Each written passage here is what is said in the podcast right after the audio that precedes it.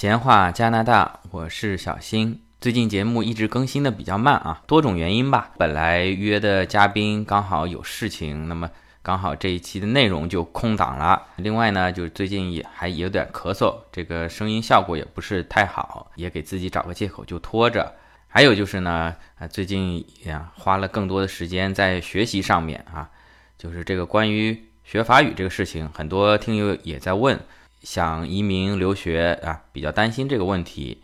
那么我现在也在上课。那之前也讲过，如果您是其他形式的移民，在魁省生活啊，包括之前请到的一些嘉宾，即便是不会法语，只会英语的话，在魁省应该也没有太大问题。实在您觉得不太想学啊，比如说投资移民过来以后，您再搬到其他省去也没有问题啊。继续待在魁省呢，大多数。生活用英语也都能搞定啊！最近也在这边碰到了几位听友啊，之前在国内就听我节目，后来到这边呢也约我出来聊一聊。在外面基本上买东西、办电话卡、银行开户这些，不会法语的话也没有太大问题。但是我觉得，既然咱们花时间啊，去政府给咱们这个免费的学习的机会，花时间去学。那咱们就尽量认认真真的学，咱们也不是去为了混这个补贴啊混日子的，咱们不能给中国人丢脸嘛。哎，还真不错。现在我们班上原来二十多个人嘛，陆陆续续有一些其他国家的同学学不下去了，就中途退学了。我们班三个中国人呢，倒还都不错，还继续跟着大部队在学啊。而且，呃，应该说我们三个人没有给中国人丢脸，这个平均水平。还是保持在中等偏上的，因为像我们班有很多都是从呃拉美过来的同学啊，他的母语都是西班牙语啊。之前有听说说西班牙语跟法语很接近，单词上面、发音上面有很多都是很相近的，所以他们学习的难度要比我们小一些啊。因为毕竟人家都是，即便是英语国家过来的，他人家的语言都是属于拼音语言啊，一看这个语言怎么拼、怎么读啊，就差不多知道。像中国人，咱们文字是象形文字嘛，说跟写完全是分开的啊。你会说不一定会写，你会写这个字，但是具体读什么，你可能还要查查字典，看它的拼音是怎么样的。那么还不错，我们三个同学啊，大家没有给中国人丢脸，反而是这些拉美同学，他们有一些就中途退学了。好，岔开这个题外话，当然咱们这个节目还是要继续，尽管可能更新的频率慢一点啊。咱们一抽到有时间呢，就跟大家聊两句闲话，闲话嘛，闲下来咱们跟大家聊一聊。有时间啊，有感触的，咱们聊得深入一点。如果时间比较紧呢，咱们抽一个小话题，泛泛而谈，多多少少能够对您啊，不敢说是帮助吧，有一点点启发。咱抛个砖头过来，也就达到了咱们这个节目的目的。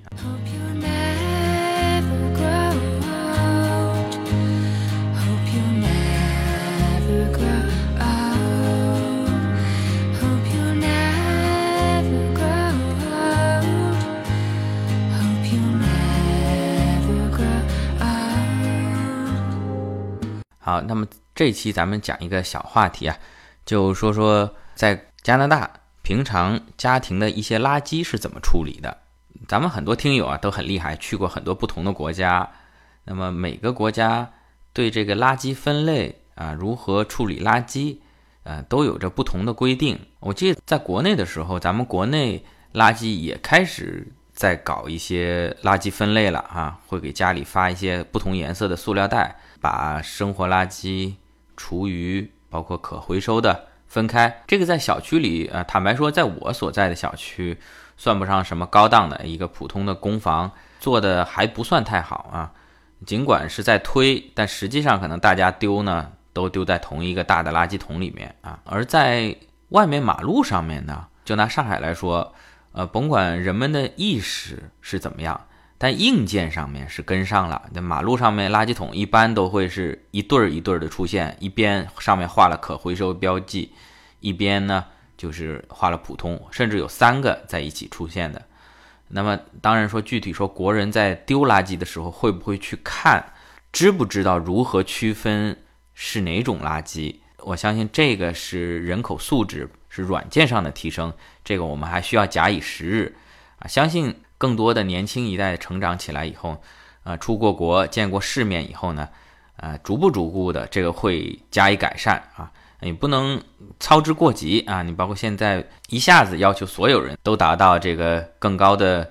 精神文明水平啊，这个是不现实的。那么到了加拿大，咱们入乡随俗，就要按照这边的标准去处理这个垃圾啊。因为在国外，我我知道像美国、加拿大还有日本，呃，这些发达国家跟国内最大的不一样呢。就是咱们丢垃圾呢是要定时的，在国内咱们很简单啊，每天产生的厨余垃圾你就装在塑料袋里面，直接楼下就会有个垃圾桶，或者小区里面有固定的地方，您就随时丢啊，每天都可以丢，早上晚上都可以丢。在我更小的时候还住过那种公房，就是您都不用下楼啊，这个楼从一楼到五楼，在这个楼梯间里。就会有一个专门给你倒垃圾的通道，你把这个小门推开，直接就可以把这个垃圾，甚至都没有装袋儿，从你自己家的这个垃圾桶里面直接往这个通道里面一丢，这个垃圾就从五楼六楼直接呃掉到了一楼啊。那么一楼专门会有收垃圾的环卫工人，每天或者是每半天来收一次，把这个垃圾收走。这样做的好处呢，那么当然是比较方便啊。同时呢，每天扔从家里扔出去呢，对家里的环境卫生来说呢，也比较好啊。你不用把这个垃圾存在家里嘛。在国外来说呢，通常是在每一星期会有固定的时间给你丢垃圾的，并且呢，你要把这个垃圾呢分门别类，按照它规定的标准，按照不同的时间把它放出去。呃，那我就以我家这边举例来跟大家详细的说一下。但是，但是这一点您要注意，您即便是到了蒙特利尔，这个丢垃圾具体的时间，呃，跟我说的时间可能是不一样的。每个区域，这里往大说，每个市，像我所在的这个圣伦纳德，它是一个市，啊这边法语来说叫 villa，它可以说是跟蒙特利尔市是平级的，但只是在某些公共设施上面，像公交车这类的。因为他在蒙特利尔岛上，他整个享受叫做大蒙特利尔地区的一个待遇，但他从行政上面很多东西，他是直接向魁北克省汇报的啊。往大了说就是 villa，往小了说呢就是蒙特利尔市下面的各个区，在垃圾回收这方面呢都是有享有比较高的自治权的。所以具体说，您家星期几可以丢垃圾，可以丢哪种垃圾？您如果租了房子呢，就要向房东问清楚，啊，如果买了房子呢，你也要跟上家啊，通过中介跟上家把这个情况了解一下。之前我家里就有房客，后来也买了这边的房子啊，他就问他说：“这个说这个小新叔叔啊，那个现在我们这个搬走了，原来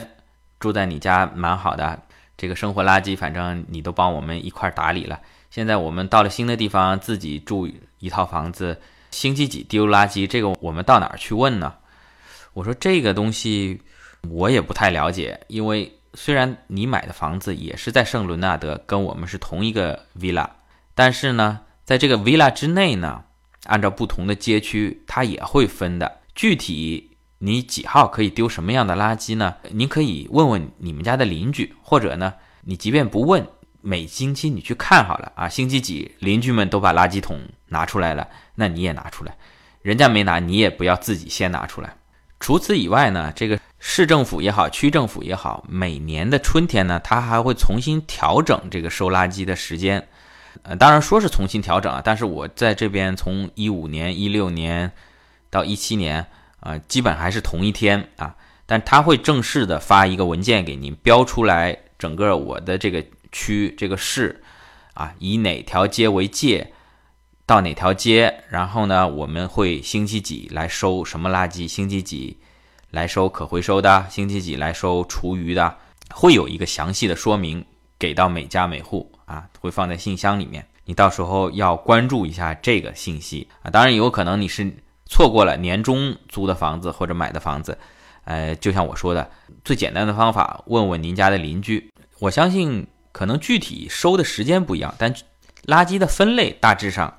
在整个蒙特利尔来讲是相似的。其实做这期节目之前呢，我也没有特别仔细的研究过政府发的这张纸。现在呢，我仔细一看呢，其实它是分了一二三四五六七八九十十一种啊，十一种的垃圾啊，当然没有这么吓人了。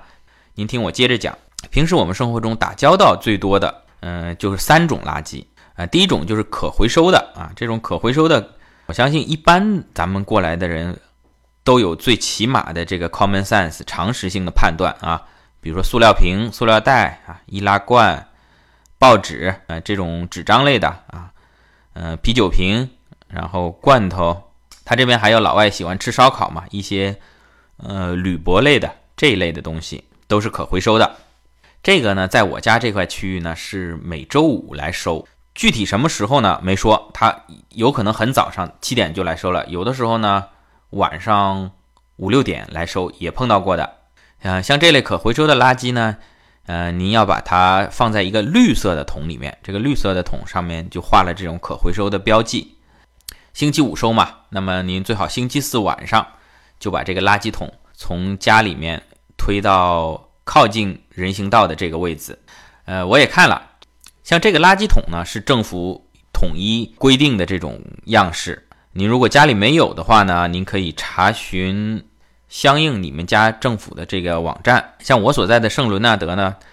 呃，他是写的，如果你没有呢，可以到政府去免费的领一个。当然，他是不是有统计？你别今天领了，嗯，回头您给卖了，呃，过两天又去领，他可能是按照门牌号有统计的啊。如果前房东没有给您留下这个垃圾桶，您可以去领一个。当然，如果您所在的市这个不是免费的啊，那您就出钱去买。像这边很多的经营装修建材为主的超市里面都有这个垃圾桶卖啊，好像还不便宜，好像也要几十刀、上百刀的。但这个是必须的啊，这个我之前曾经在租房子时候碰到过啊，房东没有把这个绿色的垃圾桶推出去，呃，我呢自己把这些可回收垃圾装在塑料袋里放在路边。结果他就没有收啊，政府是只认这个桶的啊，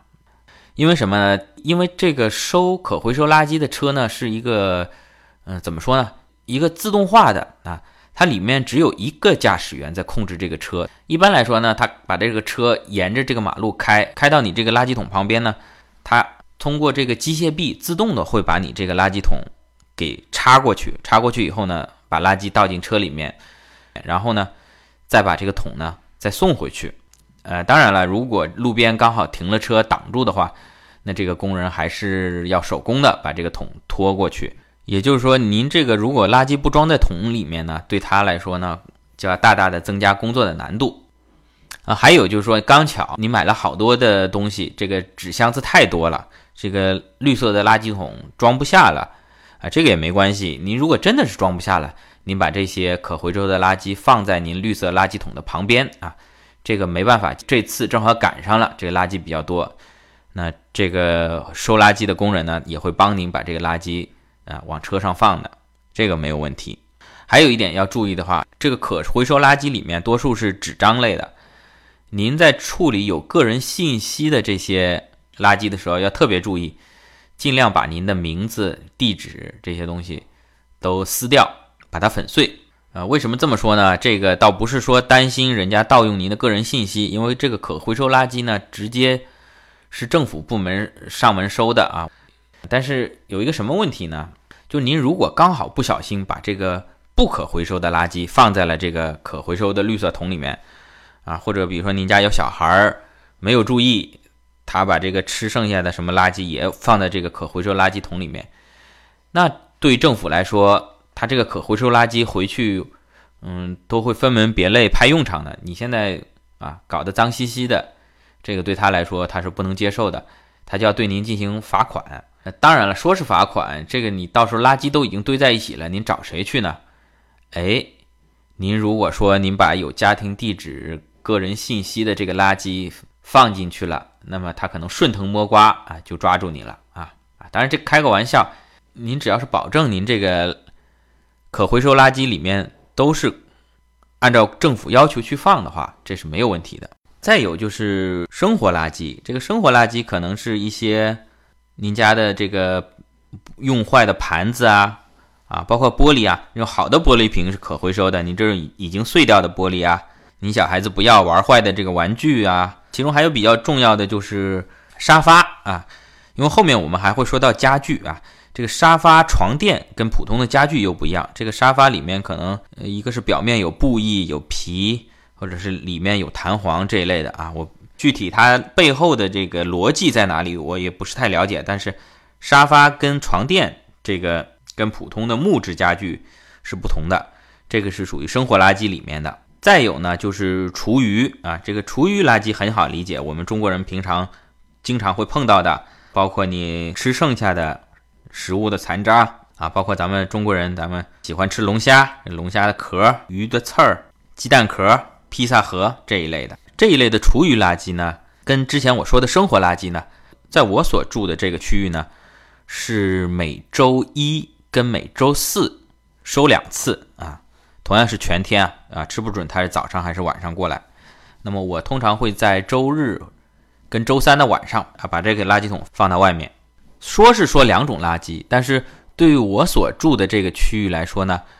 呃，这两种垃圾呢是可以混在一起放的啊，它是也是在同一天收的，虽然是两天啊，但是这两天不分的都可以收厨余跟普通的生活垃圾。那么在有一些区域，它每周只收一次，还有一些区域呢，它这个厨余垃圾跟生活垃圾是要分开的。每周里面一天收生活垃圾，一天收厨余。作为我来讲啊，我老是这个自卖自夸，吹我自己住的这个区比较好，就说他收生活垃圾、厨余垃圾，你不用费脑筋去分了。另外呢，他每周收两次，这个呢对咱们中国人来说是非常有用的。咱们中国人垃圾多嘛？啊，不是不是说中国人里面人渣有垃圾啊，是说咱们中国人平常产生的这个厨余垃圾。啊，是要远远的高于这个老外的。我有时候，呃，把这个垃圾桶，即便是半个星期丢一次，都是这个很沉重的垃圾桶拿出去。老外有时候一周他才丢一次，简简单单的两个塑料袋啊。因为老外很简单，甭管有钱没钱，他图省事儿。吃的这种东西啊，三明治啊、面包啊，买现成的；肉啊，尽量就吃牛排啊这类的，骨头也比较少。鱼啊，三文鱼没骨头的，啊菜。啊，直接超市里面买一个现成的色拉，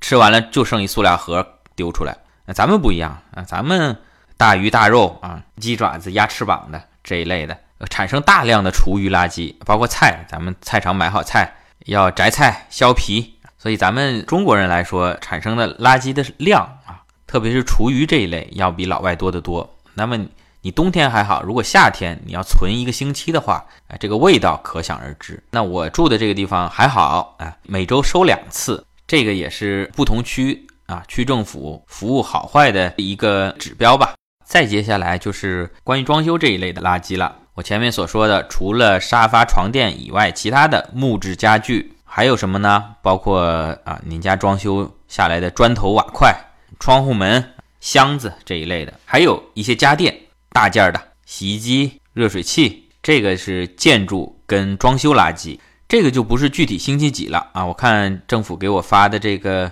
介绍里面，它会每个月有一天到两天啊。冬天的时候是一天，因为冬天搞装修的人少嘛啊。夏天的时候呢，通常一个月会有两天的时间，政府呢会专门来收这些垃圾。您到时候呢，提前一天把它。放在人行道旁边就可以了啊，放在您家前院靠近人行道的这一侧，政府就会来收了。之前有一期讲过捡这个二手货啊，啊，你也可以根据这个时间啊上街溜达溜达，看看有没有，万一能淘到比较新的家具跟家电呢？开个玩笑，这边尽量您不要去动人家的垃圾。从理论上来讲呢。翻动别人的垃圾呢，这个是违法的，跟国内一样。我看到这边其实也是会有一些经济状况不是太好的人吧，当然也很敬佩人家自食其力，呃，没有去乞讨。他们呢是会在垃圾桶里面翻一些可回收的，像这种易拉罐这些东西呢，拿到超市呢是可以换这个抵用券、酷棒的。你如果是在大马路上面的垃圾桶翻呢？啊，还勉强可以。你翻好了以后呢，不要垃圾弄得满地很脏啊，要帮人家捡回去。但是您到各家各户去翻呢，这个就违法了，因为。在这边还是比较注重隐私，就像我之前所说的，万一人家这个垃圾里面有涉及到姓名、住址，包括有关银行、社保的这类信息啊，您说你是无意间看到的，这个就很难说清楚了。所以说，翻动别人家的垃圾，这个是犯法的。说回来，这个建筑垃圾具体哪一天，您就要参考政府发给您的这个东西。如果没有的话，您可以到您所在市相关的政府网站上去查询。再接下来呢，就是可能住。独立屋住 house 的听友们会比较常碰到的，这个呢叫做绿色垃圾。我这个翻译，呃，应该说是叫绿叶垃圾啊。主要就什么呢？因为这边绿化很好嘛，您各家各户前院也好，后院也好，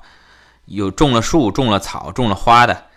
呃，这个是有季节性的嘛。您到时候到了一定的季节，这个树会落叶，这个草会枯黄啊，这个种的花有的小的花就。呃，有的稍微大一点的花枯萎了以后，它这个也有很长的这个茎啊、叶啊都会掉下来。这个理论上您是不能把它作为生活垃圾去丢弃的，这个是属于呃在花园里面的这种绿叶类垃圾。您呢要把它统一的整理好。在我所住的这个区域呢，今年二零一七年是从四月十九号到十一月二十二号这个期间呢，每周三。政府会来专门的收这种绿叶的垃圾，而且呢，您这个绿叶的垃圾呢还不能放在普通的垃圾桶里，您要买专门的纸袋啊。我看这个纸袋也不便宜，一个袋儿就要两刀啊。你像你丢个垃圾，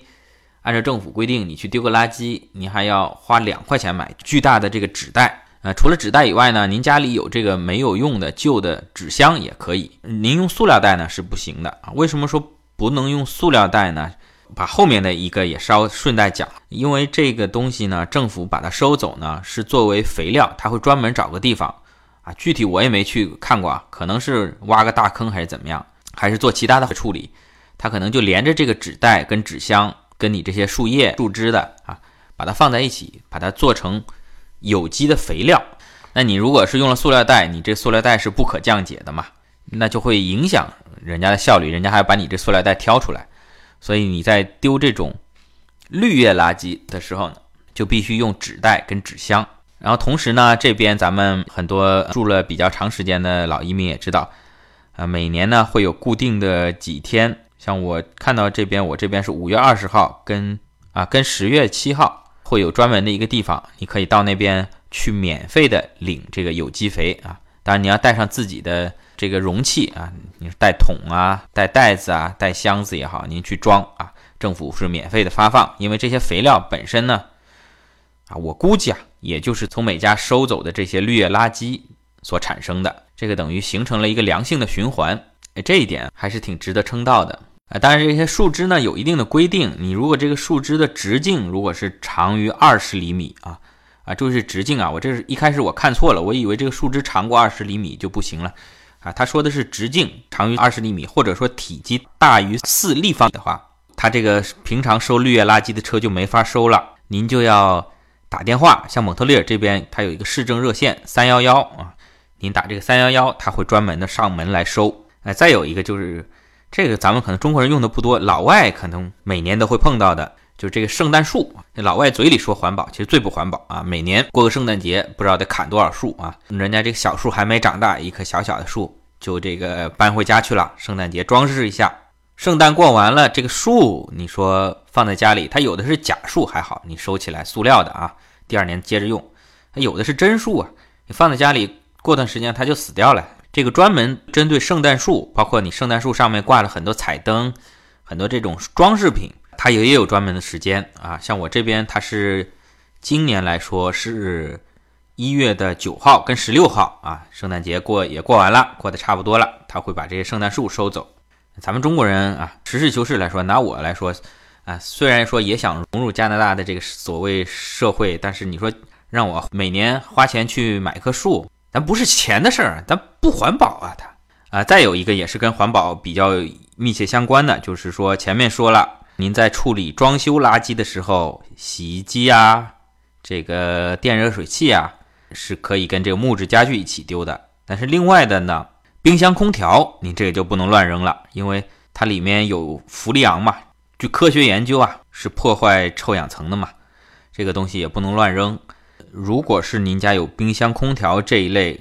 制冷相关的这个家电的话，您也是要打电话打三幺幺啊，政府呢会专门上门来收。好了，前面说的这些基本上无论说是固定时间丢，还是说打电话让政府来收，基本上您是把它放在家门口就可以了。挨下来说的呢，您是需要把这个垃圾送过去的啊。首先说咱们国内环保人士也会比较关心的这个电池。那么作为电池来说呢，看到政府给的这张纸上面呢，它是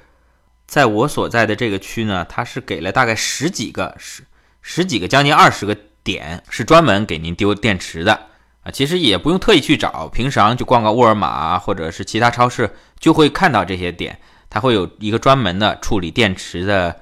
回收箱啊，您到时候把家里的电池扔在那个里面就可以了。另外呢，还有一类就是相比电池啊更加有毒有害的啊，因为拿普通干电池来说，因为现在普通干电池的技术来说都是已经不含汞了嘛。像国内来讲，其实中国的环保局已已经是发过文件，就是说目前在中国来说，普通的干电池啊啊，不是说锂电池或者纽扣电池这一类。普通的干电池，就是咱们用的五号电池啊、一号电池，是可以跟生活垃圾在一起处理的，这个是没有必要再单独回收了。那么其他的可能会有些更加有毒有害的，比如说这个日光灯灯管含汞的，包括电视机显示器、手机，还有汽车的轮胎，还有你家里比如说装修用完了剩下的油漆，这一类的呢，也是相对来说毒害比较大的。哎，或者说呢？像旧的电视，可能还可以拆一些零件来派用场的。按照我所在区政府的规定呢，今年来说是从五月六号到九月十六号，每个周六您可以专门把它送到一个指定的地点送过去。不是说您可以啊，应该说是您需要把它专门送到这个指定的位置啊。大家可以看到啊，平常这个如果政府上门来收呢，基本上都是在周一到周五啊，因为这些收垃圾的。咱们也是体制内的公务员啊，周六周日他们是休假的。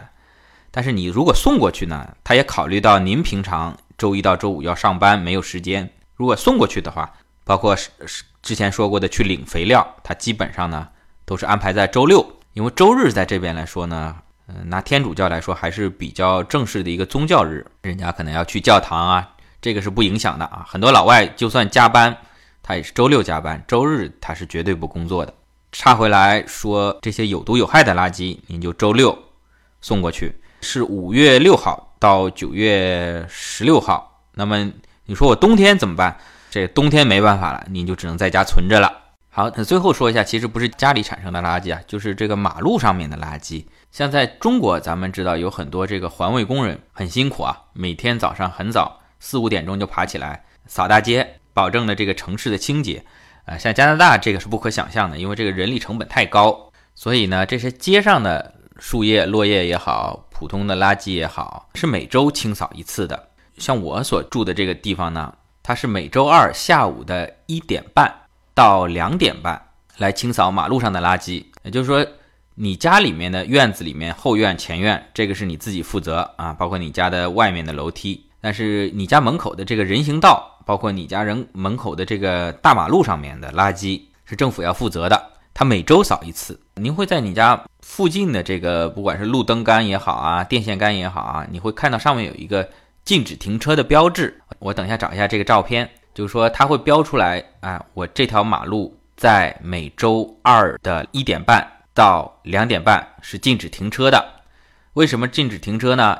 因为在这个时间段政府会来扫马路。它会有一个专门的扫地车啊，这里是没有咱们国内这么可爱的环卫工人会人工的拿个扫帚去扫的，全都是自动化的，用车去扫。扫地车它有时候会先喷一遍水，然后第二遍呢再扫一下。那么您如果买了车以后呢，